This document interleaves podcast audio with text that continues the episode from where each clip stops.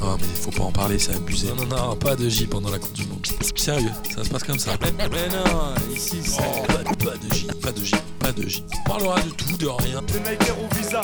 Mais pas de football. Non, vas-y, viens, on parle pas de foot. Si tu nous raconter un peu ce que tu fais dans la vie. Vaste sujet en même temps. Bonjour à tous et bienvenue dans ce nouvel épisode de Pas de J. Comme vous le savez, c'est la Coupe du Monde au Qatar et chez P2J, on a décidé de la boycotter. Donc de ne pas en parler, même de ne pas la regarder. Et on a décidé en échange de vous présenter des personnalités qui tournent autour de P2J, que ce soit des amis, des auditeurs, des, des membres de la famille. Et là aujourd'hui, c'est Isa qui est avec nous. Salut Isa. Salut. Isa, Salut, merci. Tu sais que tu es la première femme de J cette saison. Écoute, euh, bah, je vais faire un vœu parce que les premières fois à mon âge, euh, c'est plus si fréquent. T'es pas si âgé que ça, Isabelle. C'est pas. oui, mais j'avoue que ça, mais j'aime bien celle-là, je la valide. Euh, Isabelle, on s'est rencontrés dans un cadre pro il y a 10 ans maintenant. On a travaillé ensemble, t'étais un peu ma chef. Mm. Et on a, on, a, on a pris du plaisir ensemble euh, au boulot. Bah ouais, c'est euh, réciproque. C'était cool. Et nos chemins ont divergé. Et maintenant, tu es euh, toujours un peu dans la com, mais tu fais plein de trucs à côté surtout, non? Oui. Alors, je- Tu fais quoi? Parce que je sais que tu as toujours eu plein de passions, parfois un peu euh, extravagantes, comme les perruques notamment. Oui, Mais, moi, j'ai toujours, euh, j'en suis à 40. Là, j'ai 40 perruques. euh, que je, et que tu mets à quelle occasion du coup? Bah, à chaque fois qu'il m'arrive un truc bien, mais vraiment bien, une occasion à célébrer, je m'achète une perruque. Ok, mais tu la portes la journée où tu l'achètes ou plus souvent que ça? Non, non, non, euh, ça tient trop chaud. je n'ai- pas le courage euh, des filles noires qui, qui mettent des perruques. Et, non, j'ai toujours cru que c'était des vrais cheveux d'ailleurs.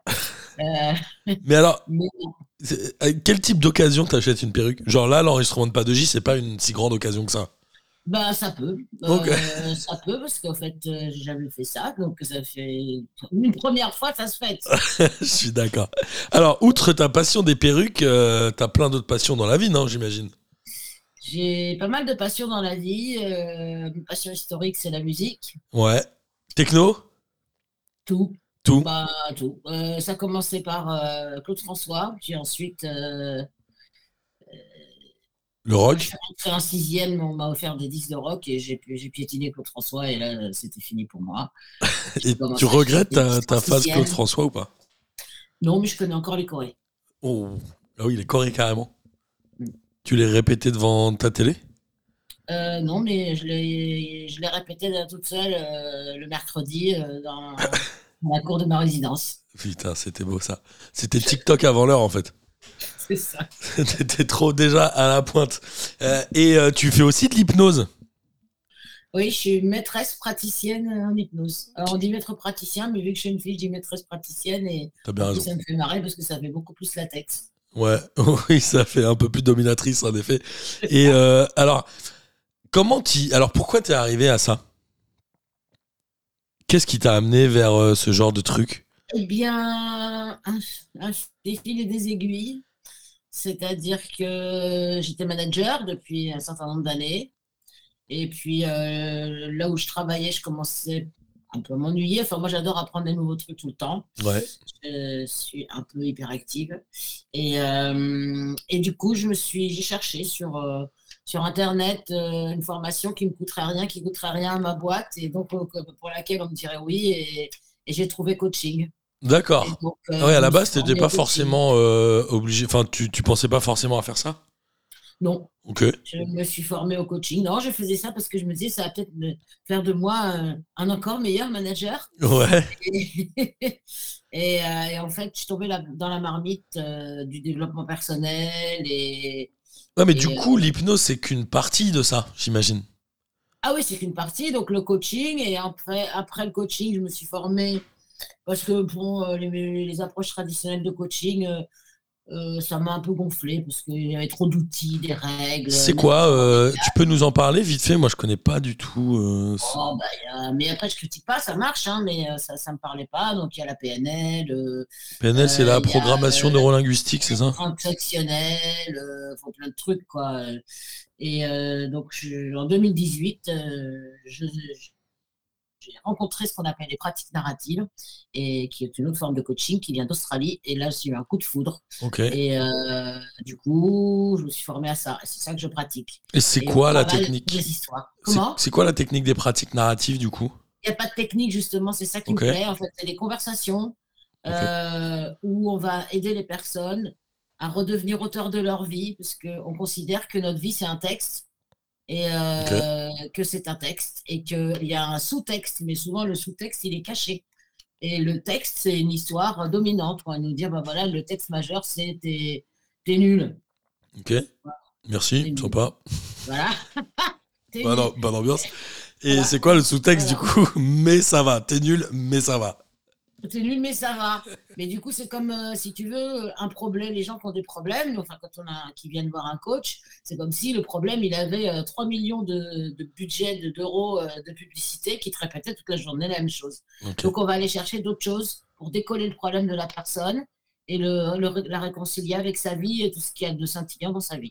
Alors ce que tu dis, c'est qu'en gros, euh, c'est comme si toute la journée, on se répétait un spot dans la tête en disant je suis nul, je suis nul. Je la fais courte. Et euh, toi, ton objectif, c'est bah, que ce spot, il soit un peu moins diffusé dans la tête de la personne, c'est ça Voilà, c'est de, de remercier le spot parce que finalement, euh, quand on se dit qu'on est nul, c'est euh, pour se protéger de, de, de dangers potentiels. Donc, on va baisser le son et on va essayer de raconter d'autres histoires, là, de se raconter d'autres histoires, des histoires qui rendent fort, des histoires qui rendent plus heureux, euh, des histoires qui rendent notre vie plus intéressante à nos yeux.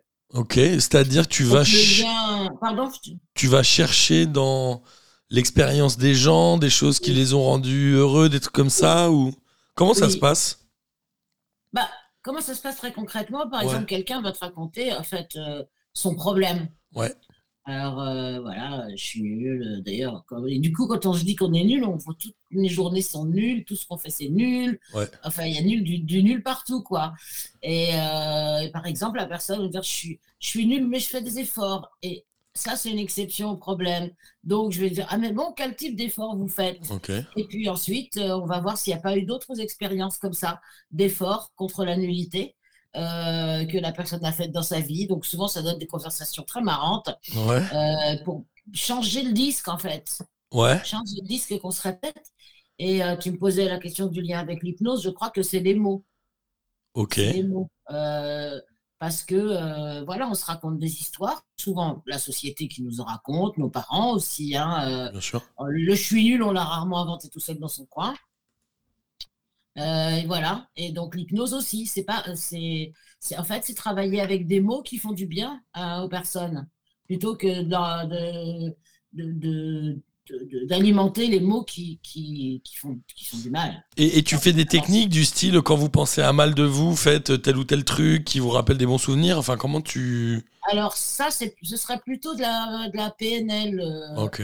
En fait, la PNL, on va trouver des ancrages, euh, ou dans l'hypnose, on peut faire ça aussi, euh, euh, des gestes ou de- qui vont, quand la, la pensée négative, pour faire simple, elle va arriver, on va, je sais pas, croiser les doigts dans son dos et pour qu'elle s'en aille. Mais tout ça, ça demande tout un travail euh, de, rencontre avec la personne. Voilà. Et donc, euh, en fait, je me suis rendu compte que tout ça, ça me plaisait beaucoup parce que à travers les mots, euh, j'arrivais à, débloquer des choses et à, à rendre la vie meilleure pour les gens.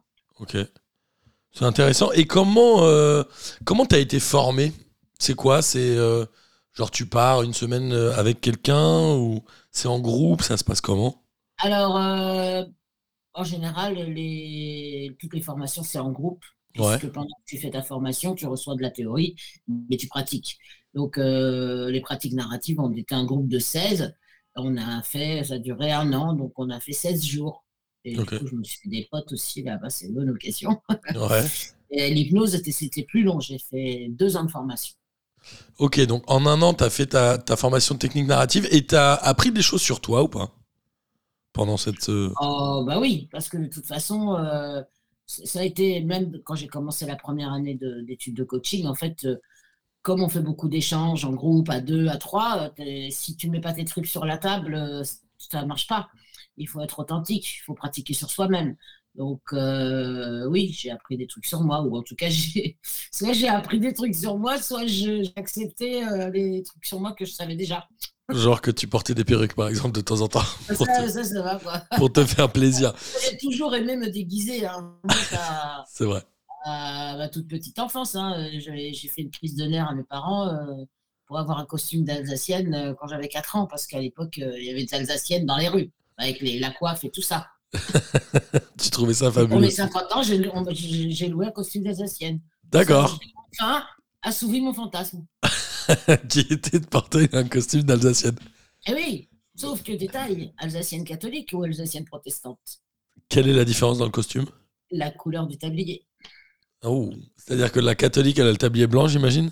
Non, rouge et, et la protestante, un tablier vert. Ok. Et alors, toi, tu étais de quelle couleur? Bah, j'ai pris vert Parce que ma mère était protestante. D'accord. Bah, écoute, j'en apprends tous les jours, je connaissais pas cette petite subtilité sur les Alsaciennes, mais je suis ravi de l'avoir apprise.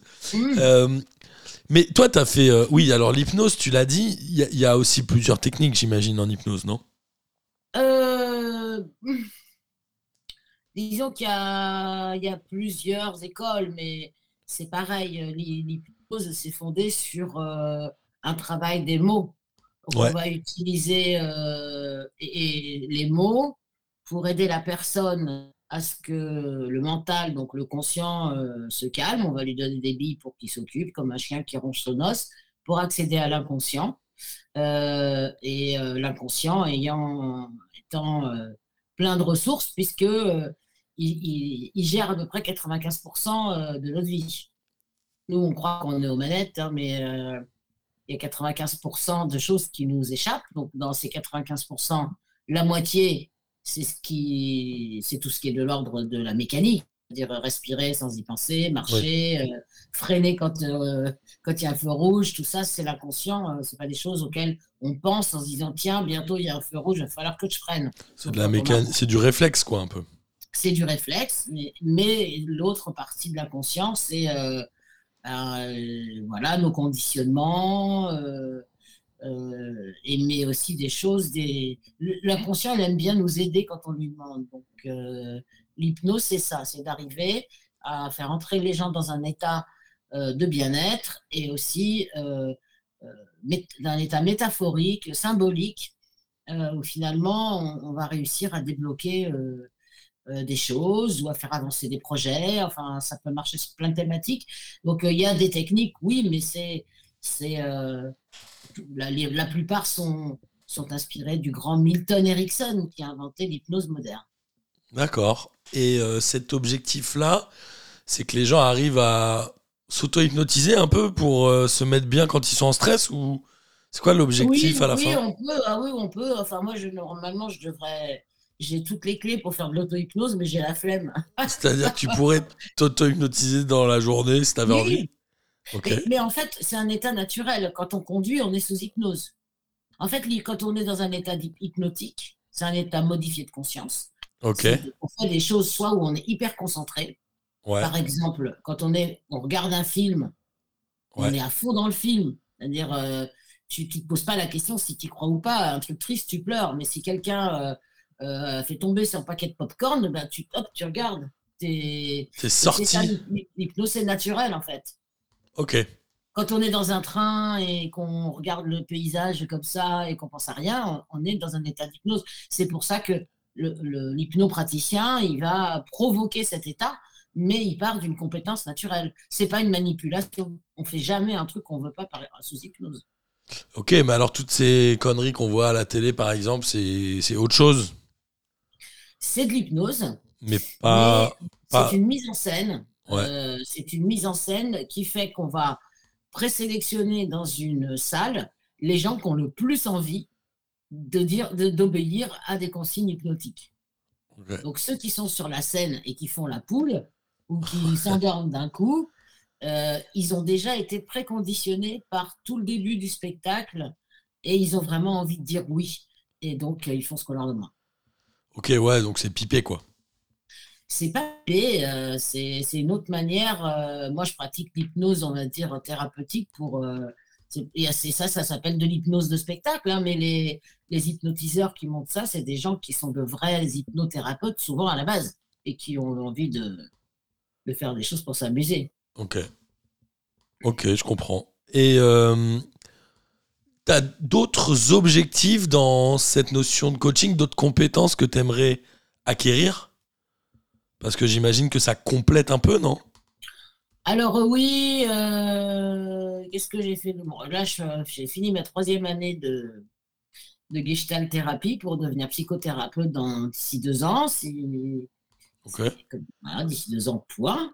Ouais. Euh, après aussi, euh, voilà, j'ai beaucoup travaillé sur euh, euh, la respiration, la méditation. euh, bientôt, je vais aussi m'initier aux promenades aux bains de forêt. Mais attends, mais attends, ça, ça fait beaucoup de choses entre l'hypnose, le thérapie comportementale, la psycho, la psychiatrie, etc. C'est euh, La psychiatrie, non, la, psy- la psychothérapie. la psychothérapie, pardon. C'est euh, complémentaire de toute façon, non? Oui, c'est complémentaire. En fait, euh, étant quelqu'un de plutôt énergique, euh, et euh, je me suis dit, et ça fait, ça fait pour bientôt maintenant dix ans euh, que je prépare ma, ma troisième, ma deuxième ou troisième carrière, Ouais. et que euh, voilà, mon métier c'est la com, mais je vais pas faire ça tout, tout, tout, tout- toute ma vie, et je vais pas non plus m'arrêter de bosser à 64 ans. Euh, et donc, j'ai envie euh, aussi, je me suis dit, c'est, ce sont des domaines où le fait d'être senior, hein, c'est pas une tare, euh, au contraire, c'est une force parce qu'on apporte son expérience de l'existence Ouais. euh, et euh, une forme de sécurité pour les gens qu'on accompagne. Moi, la majorité de mes clients coach- au coaching, c'est des gens de moins de 30 ans. D'accord. Ah, je suppose que j'ai un peu gardé mon âme d'ado.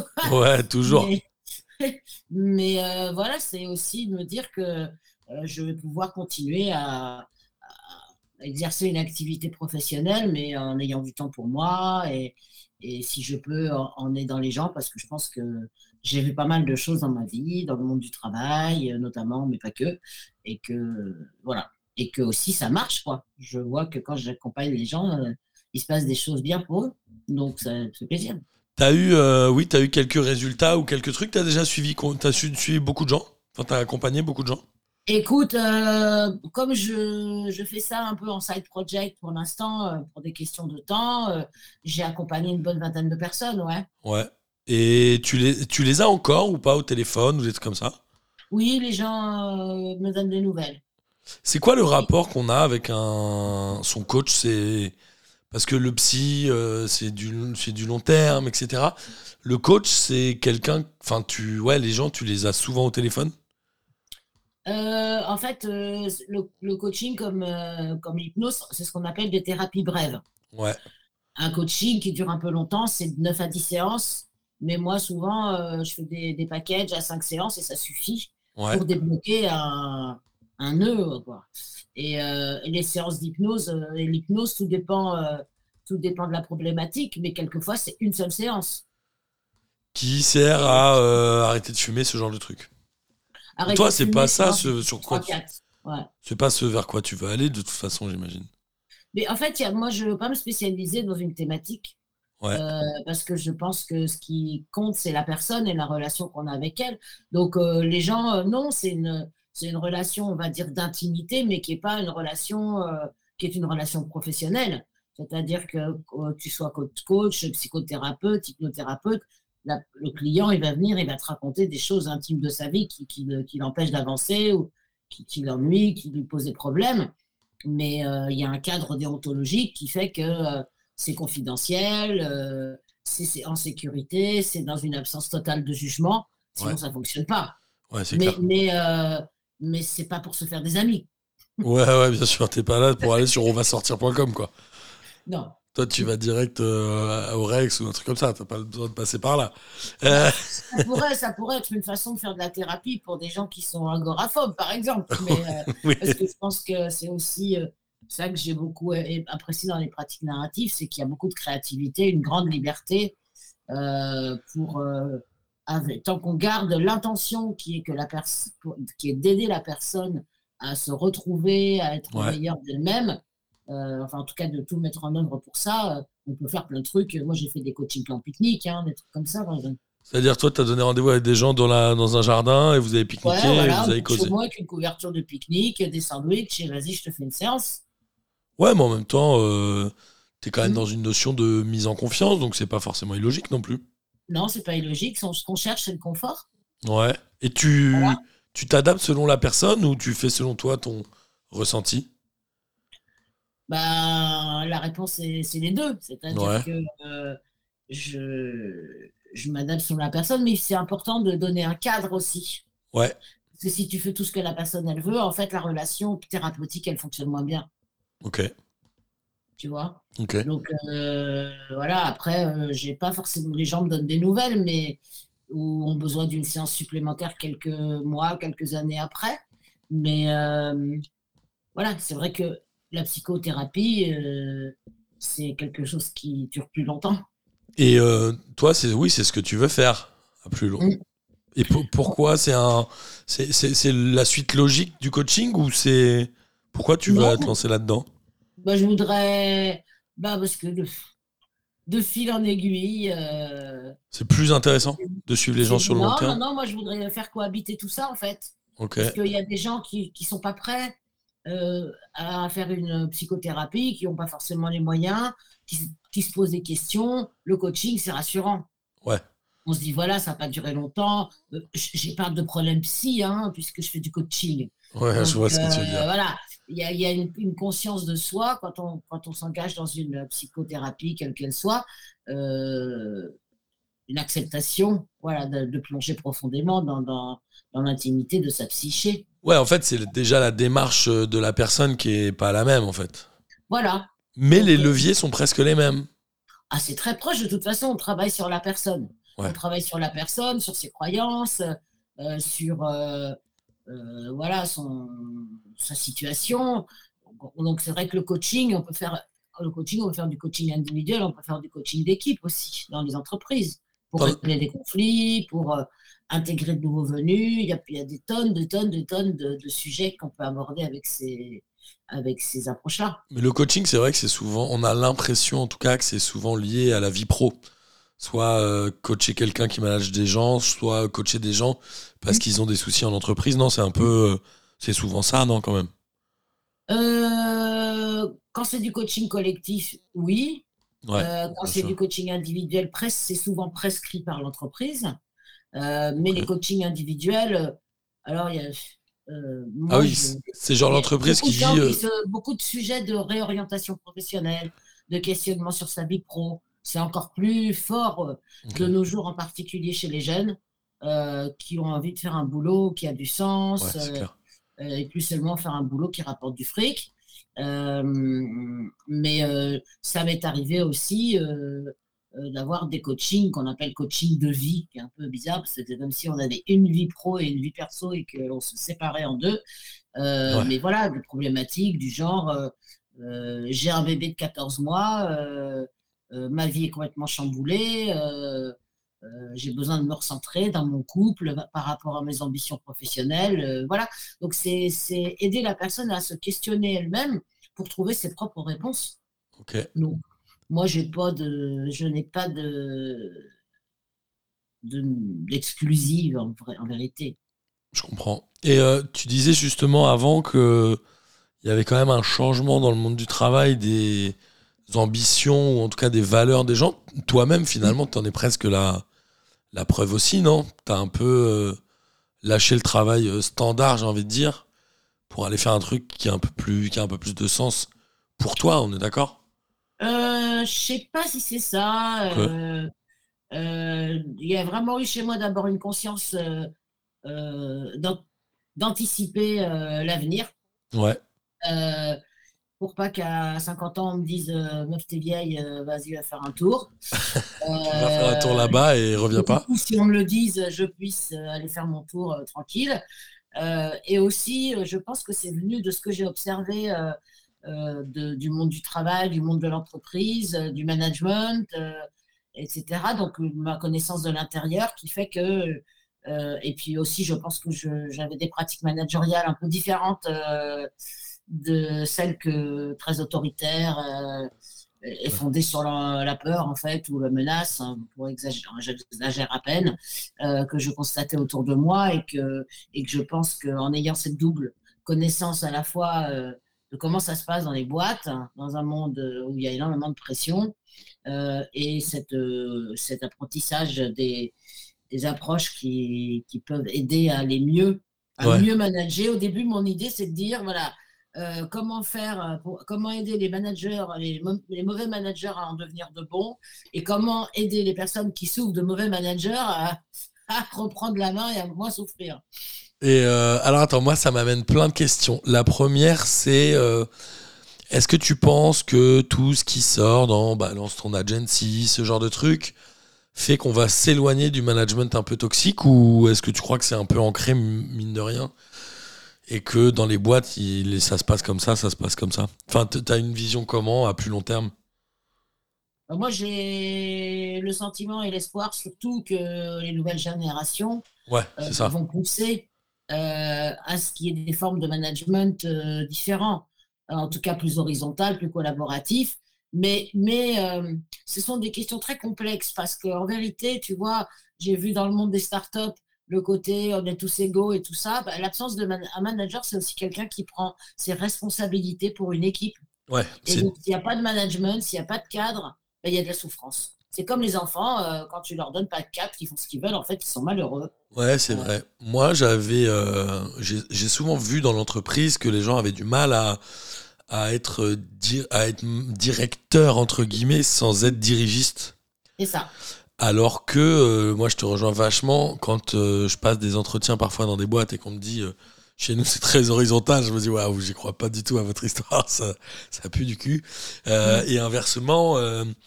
J'en ai pas, j'ai passé un entretien il y a pas longtemps. Le mec il me dit si t'as besoin de bosser le week-end, c'est pas mon problème. J'avais envie de dire, bah, en fait c'est complètement ton problème, mon pote. Donc Oui. autant dire que j'y suis pas allé. Je te le dis tout de Ah oui, suite. bien sûr. Mais les gens, ils a- en fait c'est soit on laisse tout faire, soit on, on est, on est dirigiste. Alors qu'il y a vraiment un entre deux. Il y a un entre-deux. mais en fait, euh, les deux, les deux extrêmes que tu viens d'expliquer, euh, que tu viens de, de citer, c'est des, des extrêmes de paresseux, pour moi. Ok. C'est-à-dire, euh, je pense que d'abord, le management, il y a aussi un problème qui vient aujourd'hui du fait que euh, pour, quand on veut te donner une promotion, on te nomme manager. Ouais. Alors que manager, ça devrait être un goût, une appétence. Bien sûr. Euh, et, et donc, il y a aussi des managers en souffrance parce qu'ils ont horreur de manager. Parce qu'ils sont pas au bon endroit. Tu connais le, théo- le, syndrome, le théorème de Peter Tu connais? Oui, C'est en gros, alors je le répète pour les auditeurs, hein, euh, dans une discussion normale entre toi et moi, je te le répéterai pas, mais en gros, euh, ce, ce théorème-là, je crois que c'est un théorème, hein, dit que dans une entreprise, il y a un moment où tous les postes sont occupés par des personnes qui sont incompétentes à ce poste-là. Et tu en as très justement fait l'illustration, c'est que dès que tu travailles bien euh, en tant que chef de projet, par exemple, on va te mettre directeur de projet. Mais et si tu es bon en directeur de projet, on va te faire manager d'équipe. Mais il y a un moment où les gens, ils sont peut-être bons directeurs de projet sans être bons managers. Et ça crée aussi un mal-être dans l'entreprise qui, mine de rien, crée des situations parfois un peu inextricables où tu as un mauvais manager, mais c'est pas que c'est une mauvaise personne, c'est juste qu'il est pas au bon endroit. Parce que lui, manager, ça, ça le fait yesh. Donc il y a, y tout un truc comme ça. Et, euh, Ouais. et ça vient aussi, je trouve, de cette notion dans l'entreprise. euh, pour réussir, il faut toujours monter, monter, monter, monter les échelons. ça.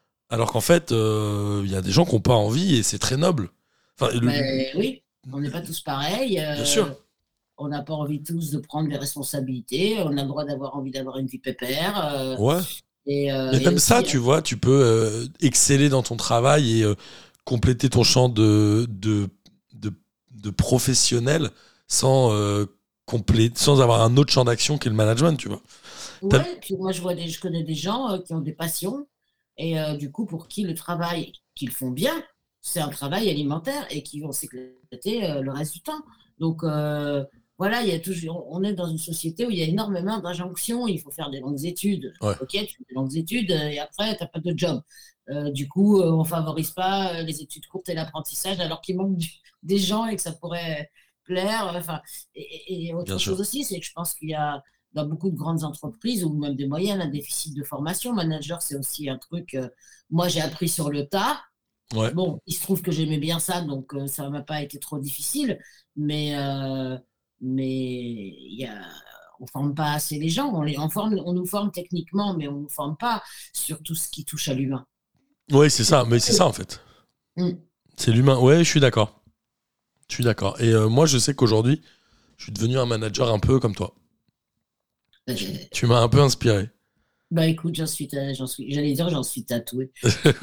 J'en Ok. suis, Marthe, Marthe, j'en Si tu veux, suis touchée. si tu veux tatouer mon prénom, tu peux, mais vraiment, ce serait vraiment très étrange. Euh, donc, et euh, pour faire de la psychanalyse, tu donnes, tu donnes quoi? Deux ans, tu disais? Alors de la psychothérapie. Psychothérapie. vraiment, Désolé, je suis nul. hein. Moi, je fais, un psy- euh, euh, je fais de la gestalt thérapie, qui est une approche euh, de psychothérapie qui n'est pas reconnue par l'État français parce qu'il faut faire des études de psycho et, et gna gna gna gna enfin, on fait quand même 5 ans de formation pour être thérapeute. Et là aussi, j'ai- j'aime beaucoup, euh, j'ai choisi cette approche-là euh, parce que euh, elle fonctionne sous forme de conversation et de dialogue. Alors qu'en psychanalyse, tu parles tout seul avec ton psy, j'en ai fait, qui te dit, qui c'est très efficace, hein, qui te dit de temps en temps ou un mot. Euh, là, on est vraiment dans une conversation. Et aussi, ce que j'aime beaucoup, c'est que on va pas aller creuser le pourquoi, pourquoi, pourquoi, pourquoi. J'ai pas de jugement de valeur, mais je pense que les gens aujourd'hui, j'en vois beaucoup, ils ont besoin de savoir comment. C'est-à-dire, il m'est arrivé un truc super horrible quand j'étais euh, un traumatisme. J'avais, j'en sais rien, un père hys- hystérique. Euh, bah, pourquoi, euh, qu'est-ce, pourquoi maintenant j'ai des comportements comme ça parce que j'ai un père hystérique? C'est qu'est-ce que je peux faire avec mon passé de- d'avoir eu un père hystérique pour bien vivre ma vie aujourd'hui? Oui, c'est ça. bien parce ma vie, bien vivre mes relations. Donc, travailler plutôt sur le comment. On revient sur le pourquoi, mais, mais moi, c'est aussi pour ça que j'ai choisi cette, euh, cette discipline-là, parce que moi-même, j'ai fait une thérapie euh, de Gestalt, euh, qui veut dire forme, et, et que ça m'a fait énormément de bien. Je continue d'ailleurs. Et c'est quoi euh, Gestalt? C'est le nom d'un mec? Non. Non, c'est un, un mot allemand euh, qui veut dire forme. En Ah, fait, c'est pourquoi? C'est parce que la Gestalt euh, considère qu'on est une per- que on est une personne dans un environnement. On n'est pas tout seul dans son coin. Et donc, euh, euh, les, les relations avec l'environnement changent de forme. Et, euh, et toute relation est une forme. Voilà. Euh, comme, tu vois, un barbe-papa. Voilà, c'est Ok. ça qui me vient comme image. Et que, en fait, c'est pas faire l'histoire, mais c'est des, ce sont des dissidents de Freud, euh, ceux qui ont fondé cette, euh, cette approche euh, dans les années 30-40, Ok. qui se sont barrés euh, d'Allemagne ou d'Autriche pour aller en Afrique du Sud à cause du nazisme. Donc, eux, ils disent en gros, euh, dans telle situation, t'es un triangle. Dans telle situation, t'es un rond. Je, je la fais. Oui, Je, tire ça, bien les traits, mais c'est surtout qu'ils ils font le pari qu'on peut changer. qu'on peut changer euh, profondément ou qu'on On s'adapte à chaque situation. D'accord. Oui. Qu'on peut changer profondément. Euh, Freud, lui, considère que notre structure psychique, nos blocages, nos machins, tout ce que tu veux, ça se fait de 0 à 6 ans et que une fois que C'est niqué. c'est euh, c'est immuable. On peut comprendre, on peut bien sûr changer en comprenant pourquoi, Ok. mais voilà. Eux, ils ont dit non, non, euh, oui, c'est de 1 à 6 ans, tout ce que les programmes que nos parents, euh, la société nous mettent en tête, ils sont là, mais euh, la plasticité du cerveau, la plasticité émotionnelle font qu'on peut détricoter ces programmes-là. Oui, mais il faut le faire Et de manière consciente. Comment? Il faut le faire de manière consciente. Enfin, il faut Ah oui. un peu. Mais Oui. c'est- c'est quoi la Parce que Freud, il dit en gros, il y a un problème, on peut changer. Non, lui il dit on s'adapte en fonction de notre background, c'est ça? Oui, et puis euh, bah, bon, Freud, c'est le premier, il a essuyé les plâtres. euh, euh, lui, il misait tout, euh, tout, pour lui, tout était sexuel. Oui, c'est vrai. Euh, et en plus, il avait lui-même eu, il avait lui-même un passé d'enfant et d'adolescent très traumatique, donc il regardait le monde à travers des, des lunettes de trauma. Donc forcément, il voyait que des trucs qui allaient pas bien. Euh, c'est pour ça qu'il s'est fâché avec Jung, qui lui a, qui a, qui, qui lui a dit non, tout n'est pas sexuel, tout est pulsion de vie, euh, mais tout n'est pas lié à la sexualité. Et puis, il a inventé aussi euh, l'histoire de l'inconscient collectif, c'est-à-dire que dans notre inconscient, il y a le nôtre à nous, mais, la, génétique, l'épigénétique le prouve, on hérite aussi d'un inconscient euh, global, de symboles qui sont communs à tout le monde. On le voit dans les rêves. on n'a pas besoin d'avoir étudié la mythologie pour tout d'un coup, j'en sais rien, il y a un centaure ou un pharaon qui apparaissent, que sais-je. Ah, attends, t'es en train de dire que dans le Ge- Gesalt, je le prononce bien, Gestalt. La Gestalt. La Gestalt, je sais pas, désolé, je parle pas allemand. En gros, ce qu'il dit, c'est que on rêve tous de trucs qu'on qu'on connaît pas forcément. Enfin, tout le monde entier rêve de choses. euh, c'est ça que tu dis? Bah, en fait, euh, ça, c'est plutôt Jung qui a inventé la D'accord. pensée collective, c'est pas trop la Gestalt. Mais oui, c'est de dire qu'en fait, euh, euh, dans nos comportements, il y a le micro, donc c'est-à-dire euh, l'influence de notre famille, euh, Ouais. de notre background culturel, de notre couleur de peau, de notre genre, De là où on de habite, de plein de trucs. Ouais. la fratrie, de l'époque à laquelle on est né. Ouais. mais qu'il y a aussi l'influence bah, de, de choses auxquelles on n'a pas besoin de penser pour les connaître.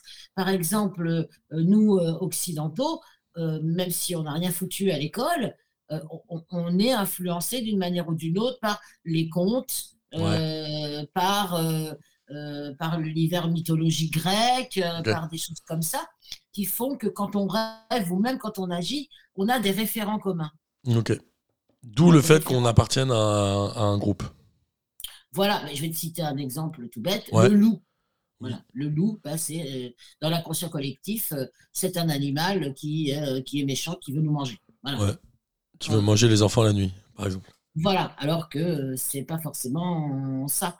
Donc euh, c'est bon. Et c'est pas forcément le cas dans d'autres cultures, j'imagine non plus. Non, bah non, bah non. Donc dans notre cerveau, il y a plein de trucs. euh, Il y a plein de trucs. Et Ouais. donc on va plutôt aller chercher les trucs qui font du bien que les trucs euh, qui font peur ou qui nous inhibent ou qui nous empêchent euh, de, de vivre une vie euh, qui nous plaît. Je comprends. Et tu disais à un moment que toi, tu. Tu enfin, dans, dans ta dans ton approche, il y avait beaucoup de liberté. Mm. C'est-à-dire que tu es capable d'aller loin pour un- une personne que tu coaches. C'est quoi le genre de truc que tu fais? Bah, je les fais dessiner des trucs. Ok. Euh, je leur fais nommer leurs problèmes déjà. euh, euh, voilà. En fait, on va travailler sur le, dans les approches narratives. On, on considère que le, la- le problème n'est pas la personne et vice-versa. Donc, par exemple, euh, je suis très timide. Non, je ne suis pas timide. J'ai une relation problématique avec la timidité. Et donc, on va considérer que timidité, c'est une personne. Et on va lui poser des comme un squatter, quoi, qui est venu chez toi. Et quand est-ce qu'il est venu euh, et quand Qu'est-ce est-ce qu'il fait là, euh Voilà, euh, c'est quoi son caractère Si tu devais me le décrire, il s'habille comment C'est quoi ses potes Ok. Ça. Marrant. et puis, ça m'arrive aussi de, de, de, de- de rendre aux gens leurs mots. Euh, donc, je leur écris des poèmes avec leurs mots. Je change jamais les mots euh, des, gens. ça, voilà. Donc, de leur écrire des poèmes, des contrats avec eux-mêmes, euh, des certificats de je ne sais quoi.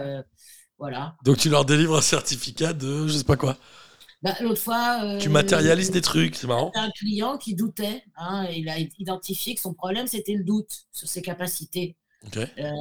Et donc, on a écrit, il a écrit une lettre à son doute et on est allé l'enterrer dans un cimetière. Ok. Mais ça, c'est ton idée, ça. Oui, mais c'est venu dans la conversation, en fait. Moi, je vais jamais faire un truc que la personne n'a pas envie de faire. Genre, il a dit, moi, euh, je doute. Le doute, je l'appelle euh, Jean-Michel et, et j'ai décidé de le tuer, donc je l'enterre, je sais pas où. Mais en fait, je, je, je lui dis, écoute, tu peux écrire une lettre de licenciement de ton doute, tu le vires. Tu le, tu le vires. c'est drôle. Euh, et c'est c'est très puissant, hein, parce que c'est bien d'apporter de l'humour aussi, dans, il me semble, dans, dans- dans les accompagnements. Euh, et donc, euh, je lui dis, bah, écoute, moi, ça me donne une idée, on va aller faire une promenade, et puis, euh, si tu veux, on va, euh, on va enterrer ton doute. Comme ça, euh, ton doute, il sera plus avec toi. Et il a fait, il a trouvé ça bien? Mais oui, c'est marrant, d'autant plus que le cimetière était fermé. Donc, euh, du Donc, coup, on l'a cramé. ok. Bon, vous l'avez incinéré, c'est pas mal aussi. Ah, mais c'est marrant comme truc. Et t'as, t'as d'autres histoires comme ça? Euh, qu'est-ce que- Celle-là, elle est, elle est bonne, celle-là. Celle-là, elle, est- celle-là, elle était marrante. J'aime bien. Euh, euh, Il n'y en a pas qui me viennent à l'esprit comme ça. Mais, je suis sûr que tu vas avoir encore plein d'idées pour tes prochains euh, Oui, patients. oui, bah oui, oui, moi j'aime bien m'amuser. hein, donc, euh, et puis, d'amener de l'humour, ça permet, euh, tout en respectant la souffrance des gens, euh, la douleur, euh, etc. Ça permet l'humour euh, d'apporter un peu de légèreté, de, de prendre du recul sur soi-même. Parce qu'en fait, quand on est dans un problème, ou qu'on a des phobies, ou qu'on a, qu'on réussit pas à faire des choix professionnels, c'est que c'est qu'on on est tout le temps là-dedans. On est comme dans une camisole de force et, et qui n'a pas, qui a pas tellement le sens de l'humour hein, en plus. Hein. Non. Donc, C'est vrai que l'humour, ça-. C'est pas le mot qui vient le premier quand tu penses à une thérapie ou à un coaching, quoi. Euh, non, mais euh, après, on moi je pense qu'on a les clients euh, qu'il nous faut, qu'il qu'il nous faut quoi. C'est-à-dire que euh, les gens euh, qu'on m'adresse ou les, les gens qui viennent vers moi, euh, ils savent très bien qui je, enfin, ça fit, voilà. Donc je suppose que c'est pour ça aussi que ça fit pas mal avec les jeunes. C'est pour ça, parce que t'es jeune encore dans ta tête. Moi, je sais pas, je pense que oui, oui, je pense que je n'ai pas abandonné cette. Et tu les trouves comment, tes clients ou patients Je sais pas comment tu les appelles d'ailleurs. Euh, clients, les clients, parce que en fait, en France. euh, patient, c'est que pour, euh, je sais pas quoi. Euh, voilà, en fait, euh, c'est très, très normé. Donc, euh, par exemple, tu fais les mêmes études d'hypnose. Si tu es infirmière, tu seras hypnothérapeute. Si tu n'es pas professionnel de santé, tu seras euh, hypnopraticienne. Ok, mais tu feras exactement la même chose et tu auras suivi la même formation. Voilà, de psychologie. Donc, On est les rois des cases. hein, donc, Ouais, euh, en France, on aime bien. donc euh, écoute, comment je. Beaucoup par bouche à oreille. hein. Ouais. Voilà. Des gens euh, qui, qui ont un- qui- que j'ai accompagné, qui me recommandent, voilà. J'ai aussi tout un réseau de- d'amis, de, de, confrères qui m'envoient des gens. euh. T'as jamais coaché des amis, non? Si. Tu, C'est quoi C'est un regret ou? Pas du tout. Euh, c'est qu'en fait, euh, on dit souvent qu'il faut pas coacher les proches. Ouais, c'est ce qu'on dit. Euh, Pourquoi, écoute, d'ailleurs? Parce que pour des questions un peu déontologie, d'intimité, etc. Mais moi, je, il y a certains amis que je, le- je ne ferai pas parce que la relation n'est pas forcément assez claire sur ce point-là. Mais euh, moi, je, vraiment, quand je coach, j'ai coaché des gens qui étaient proches de moi, euh, je me suis mise dans la peau d'un coach et j'étais plus leur ami. Ouais, ouais, je comprends. Alors, le fait, en fait, pour moi, leur- le fait de l'amitié me permettait de connaître déjà des choses de leur vie, mais, mais je, je garde la distance, je fais vraiment la différence. C'est comme si je mettais un autre costume. Et euh, l'amitié peut apporter une complicité. Et après, j'y vais aussi au Ouais, feeling et je mets le cadre. C'est toujours très important de mettre un cadre. Au départ. Ouais. Mais tu le fais aussi avec les clients normaux, non? Ah ben le, cadre. ça part de tout. C'est comme dans le boulot, c'est comme dans tout. Si tu mets le cadre, un cadre de confidentialité, de respect, de non-jugement, Mais c'est le même tout le temps ou tu t'adaptes à la personne qui est en face dans ton. Il y a un cadre déontologique du coaching et de l'hypnose, etc., enfin de toutes ces approches euh, d'accompagnement de- des personnes euh, qui, qui est, euh, qui est, euh, qui est publié d'ailleurs. hein, hein. C'est euh, c'est comme euh, un le secret médical. hein. Quand tu es coach, c'est un secret médical. Tu vas par exemple, si tu as une entreprise qui te confie un de ses salariés en coaching, ton client, c'est la personne. C'est pas l'entreprise. qui paye. Ouais, t'as pas à rendre de tu compte pas à l'entreprise. et tu raconteras jamais euh, ce que la personne t'a dit. C'est la personne elle-même qui va choisir de dire à son boss euh, Ouais, c'est ça, c'est pas toi. elle a retiré du coaching. Parce que sinon, c'est de la manipulation. Et tu peux coacher deux personnes dans une même entreprise, du coup, ça devient compliqué? Ah bah oui, parce que c'est totalement hermétique en fait. Ouais. Et puis de toute façon, il peut, tu peux très bien euh, avoir euh, quelqu'un qui un- une entreprise qui, euh, qui te mandate pour euh, améliorer les capacités de management d'une personne, et puis à la fin, la personne elle décide de, de- de- De se barrer. se barrer. Ouais. Bon, bah, faut, bah, faut former celui qui arrive derrière. En fait, c'est pas mal. Tu les pousses à démissionner pour avoir plus de business. Non, tu- je ne pousse rien. En fait, il y a une chose que je n'ai pas dite, c'est que coach, c'est pas un conseiller. Tu donnes, c'est ça la différence avec les potes. Ouais. Et je comprends. tu donnes jamais de conseils. Tu es un accoucheur euh, grâce à des questions et Ouais. des observations. Euh, c'est les les personnes qui trouvent elles-mêmes leurs solutions parce que les personnes sont expertes de leur vie. Ouais, en fait, toi, tu dis pas euh, il faut euh, virer machin, il faut machin, ou faites ça avec machin. Tu dis juste euh, trouvez votre Jamais. manière de manager, le machin, ce genre de truc. Quoi. Après, tu peux faire des petites suggestions d'hypnose en hypnose conversationnelle, mais tu donnes pas de conseils à la personne. C'est pas. quoi des petites suggestions? T'as fait des trucs, toi. Bah, par exemple, euh, il y a un truc qu'on appelle en hypnose, on appelle ça la mid-jaune. Tu vois, par exemple, quand tu vas dire, Ah bah, moi je connais quelqu'un euh, qui a très très bien réussi euh, à, à dépasser euh, sa peur de l'avion comme Ouais. vous, quoi. Ouais. Voilà. Ça, c'est des trucs, l'inconscient, il entend, il fait Ah, Ah, Ça peut exister, ça peut arriver. Ok. voilà, Ouais, c'est une forme d'aide. Ok, je comprends. Et, et, et c'est quoi les, les choses que tu aimerais expérimenter dans, le, dans un futur plus ou moins proche? Est-ce qu'il y a des techniques que tu as déjà en tête ou des domaines ou pour l'instant tu veux te concentrer sur ce que Moi, tu maîtrises déjà j'aimerais bien euh, travailler avec la nature. Ouais. Voilà. Pourquoi? Tu qu'est-ce que ouais pourquoi? Bah, parce que euh, d'abord, il y a de plus en plus d'études euh, qui montrent euh, que quand on va en forêt, ou alors il n'y a pas besoin forcément d'embrasser des arbres hein, pour ça, mais euh, quand, quand on va dans un milieu naturel, beaucoup moins minéral que celui de la ville, notre pulsion, notre, notre rythme cardiaque ralentit, notre, pulsion sang- notre pression sanguine diminue, il y a toute une série de, de- d'hormones, mais comme euh, les endorphines et tout ça, qui font les hormones de bien-être qui se développent. Parce qu'il y a moins de bruit, parce qu'il y a des odeurs différentes, il y a plein de raisons, j'imagine. Ah, Je pense qu'il y a aussi quelque chose de chimique dans les plantes euh, et dans l'air, et puis voilà, dans les, les sons. Enfin, déjà, déjà aussi, quelque chose de très important, c'est que ça permet de reconnecter la tête et le corps. Et les gens qui vont pas bien, ils sont coupés là, ils sont coupés de leurs émotions parce qu'ils veulent surtout pas les vivre, parce qu'ils en ont peur. Et les émotions, c'est dans le corps. Donc en fait, euh, moi, j'aimerais bien travailler aussi avec la nature, euh, parce que déjà, ça permet aussi de, de faire un pas de côté avec les habitudes. Notre cerveau, c'est un, c'est un organe qui adore les habitudes. Qu'elles- et et qu'elles soient mauvaises ou bonnes, il s'en fiche totalement. C'est une habitude. C'est une habitude, parce qu'il est paresseux. Ça fait des routes neuronales, c'est comme le petit chaperon rouge. Tu prends le chemin le plus court parce que c'est moins fatigant. C'est ça l'histoire du petit chaperon rouge, je prends le chemin Et plus court. le chemin le plus long, je crois. Mais... en fait, tu dis l'inverse. Et euh, Oui, mais c'est, euh, c'est pour dire, en fait, notre, notre cerveau, c'est, euh, on sait très bien que fumer, c'est pas bon, mais euh, bah, on va fumer parce qu'on a l'habitude. Alors, il y a d'autres que choses, je bon. simplifie un peu à outrance parce qu'il y a des, des substances addictives. ouais, mais par exemple, euh, on voit bien que quand on se met à faire du sport euh, toutes les semaines, et ben, au bout d'un certain nombre de semaines, en général 21, ça nous manque. Pourquoi 21 C'est un chiffre, c'est une étude prouvée. C'est un truc, euh, si tu veux créer, bah, c'est un truc que les, les neuroscientifiques ont trouvé. Si tu fais 21 jours de suite la même- un truc, ça devient une habitude. Ton cerveau, il se dit, c'est une habitude. C'est lui qui choisit, en fait. Ok, mais à peu près le 21 jours. Ok. Ouais, c'est à peu près trois semaines.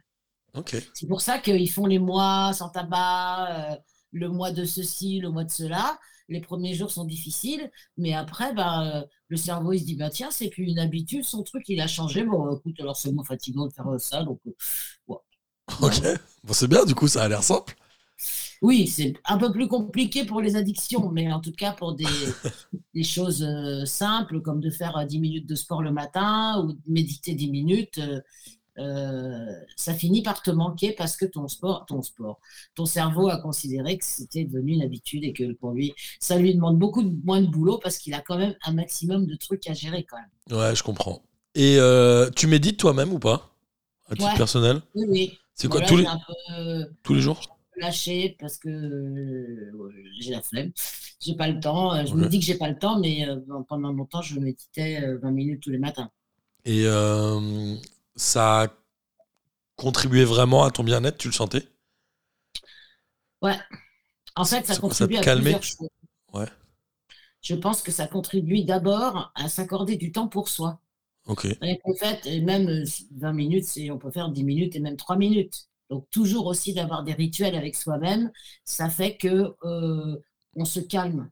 On ne commence pas la journée tout de suite dans la roue du hamster, café, machin, euh, hop, hop, hop, ordinateur, euh, et qu'on se rend compte que même 5 minutes par jour, euh, se les accorder, c'est pas grand-chose. Ok, c'est moins la durée que le fait de le faire souvent, quoi. C'est la régularité, c'est comme tout. C'est la régularité qui compte. Et donc, oui, ça apporte du bien-être parce que d'abord, tu, tu peux chaque jour évaluer ton niveau émotionnel. Est-ce que tu as 50 milliards de pensées qui passent ou est-ce que c'est plutôt calme? Ok. commencer au niveau des émotions aussi de vérifier euh, comment va ton corps euh, ce que voilà c'est et, et l'essentiel c'est je pense d'être conscient de, de, de l'entièreté de la personne qu'on est et pas seulement euh, un corps au service d'une tête Ouais, ouais. Ok, ce qui est trop le cas en fait. Beaucoup. De- beaucoup parce que euh, de plus en plus parce que euh, on, on est, on- on est quand même de plus en plus sur des métiers euh, qui- intellectuels ou en tout Ouais, cas moins euh, physique. cerveau, beaucoup moins manuel, beaucoup moins physique. Mm. Euh, on est sur les réseaux, on est devant des ordis, euh, on reste assis et donc on, a l'impression que qu'on est qu'on est aux manettes et, et que c'est notre cerveau qui fait tout. Donc, on mange devant la télé sans penser à ce qu'on mange. Ouais, c'est clair. Voilà, on est tout le temps là-haut. Et euh, en fait, euh, ce là-haut, c'est aussi du corps. Ok. Ok, ok, ok, ok. Et la nature, tu verrais faire quoi, toi? Parce que si t'étais freudienne, tu demanderais aux gens de canner les arbres. Mais toi, tu leur fais faire quoi? Ben, moi, je vais, je vais me former bientôt à la respiration en forêt. Ok, Donc, euh, ok. Alors, attends, vaste programme, c'est-à-dire ce, qui, ce qui suscite des moqueries de mon fils. Ok, je le comprends un petit peu, hein, je vais pas te le cacher. Mais, euh, mais parce que je pense que, voilà, parce que apprendre aux gens à respirer vraiment, parce qu'on se rend pas, on respire, mais on pense pas qu'on respire en fait. C'est ça aussi la méditation, c'est prendre conscience de sa respiration, prendre conscience que le temps, c'est pas forcément une course contre la montre. euh, Certes, mais ça donc- apporte quoi de prendre conscience qu'on respire dans cette logique-là, en fait? Bah, ça apporte euh, déjà du calme. Ok, Euh, ça apporte aussi euh, la conscience que la vie est précieuse et qu'elle se vit instant après instant. d'accord. Et que chaque respiration n'est jamais la même que celle d'avant. Celle d'avant, elle, exi- elle- elle a disparu. Le passé, il est fini, il est passé. Le futur, il n'est pas encore là. Et le présent, il est dans la respiration. Donc, euh, ça apporte ça. Ça apporte aussi de développer sa capacité respiratoire. Parce qu'on se rend compte que quand on fait, quand on n'y pense pas, en fait, on, on, on, on halète beaucoup. euh, Ouais, c'est vrai. voilà, on, l'a vu hein, euh, récemment, tout ce qui est aussi cohérence cardiaque, les exercices à faire Ouais. trois fois par jour sont super bons pour l'oxygénation du cerveau, euh, pour euh, la régénération des cellules du cerveau. Et donc, sur euh, le long terme, ça ralentit le vieillissement. Donc, plein de choses comme ça, quoi. Ok. Ok, ouais. Et, et dans la nature, oui, toi, tu penses que c'est un endroit propice pour ça? Bah, la nature, oui, parce que en fait, euh, dans la nature, tu as des, des choses qui se régénèrent d'elles-mêmes, tu as des oiseaux qui n'ont rien à cirer euh, d'aller au travail, tu as des, sons qui sont pas ceux de la ville, qui tu des sons qui ne sont pas des bruits, tu as toute une vie, euh, voilà, puis il y a les couleurs aussi. Alors, nous, on est, euh, nous sommes des, des êtres de cinq sens et on n'utilise pas beaucoup euh, tous nos cinq sens quand on est euh, dans un univers urbain.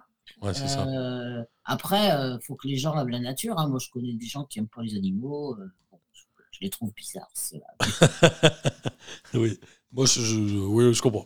Je comprends tout à fait. Non, mais c'est intéressant. Donc ça, c'est ton prochain truc, c'est euh, la nature. Oui, c'est ça. Et moi, je voudrais même, euh, je suis en train de penser, pas toujours le temps, je voudrais faire un, un programme de coaching en entreprise autour du thème de la forêt, mais en entreprise, à l'intérieur des bâtiments. Pour amener de la nature. C'est-à-dire mettre des Non. arbres euh, dans une entreprise, par exemple?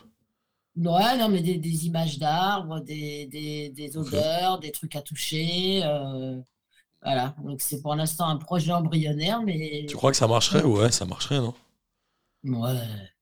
Ok. Oui, c'est sûr, il faut juste trouver le temps de le faire. Mais oui, je pense que ça marcherait. Enfin, on l'a bien vu hein, avec euh, l'épidémie de ces machins-là. Euh, le nombre de gens euh, qui, ont, qui sont partis vivre euh, dans un endroit où ils ont un peu de verdure, Ouais, vrai. ça prouve bien qu'il y a quelque chose de l'ordre de l'organique chez nous. Qui nous ramène à la nature. ben oui, on a quand même pendant des siècles vécu proche, proche de la nature et un peu en osmose, ça fait quand même que deux, deux trois générations euh, que- qu'on s'est décidé à, à considérer qu'on pouvait euh, faire tout ce qu'on voulait avec. Quoi. Ok, ouais, c'est intéressant euh, comme, comme, euh, comme approche. Isa, ça fait déjà 55 minutes qu'on parle. Oh, bah dis donc, hein, c'est passé comme euh, une lettre à la poste. Tout le monde me dit ça euh, à la fin des enregistrements. Un De... tel plaisir de, de parler avec toi. Bah oui, et de parler de toi aussi, c'est toujours intéressant. Moi, j'ai toujours adoré discuter avec toi tout le temps. C'était toujours très cool. Euh, Merci, moi aussi. de manière un peu traditionnelle, à la fin de l'émission, je demande si les gens ont envie de rajouter quelque chose. Évidemment, tu n'es pas obligé, mais la conclusion de cette émission t'appartient. Eh bien, je dirais que chaque jour est une page blanche euh, et qu'on a tous les moyens d'être euh, auteur de nos vies et maître de nos destins, malgré les embûches euh, Ouais. qui se mettent parfois sur notre chemin et sur le mien d'ailleurs. Et que euh, ce que j'aime bien essayer de faire, c'est de, tra- de, de considérer qu'il n'y a pas d'échec, mais qu'il n'y a que des expériences. C'est beau euh, ce que tu dis, Isa. Ça, c'est Et, euh, magnifique. et c'était un grand plaisir de t'avoir. Merci beaucoup. Avec plaisir. À très bientôt. Salut. Salut Martin Salut Oh mais faut pas en parler, c'est abusé. Non, non, non, pas de J pendant la Coupe du Monde. Sérieux, ça se passe comme ça. Mais non, ici c'est. Oh, pas, pas de J, pas de J, pas de J. On parlera de tout, de rien, Les visa. mais pas de football. Non, vas-y, viens, on parle pas de foot. Si tu nous racontais un peu ce que tu fais dans la vie. Vaste sujet en même temps.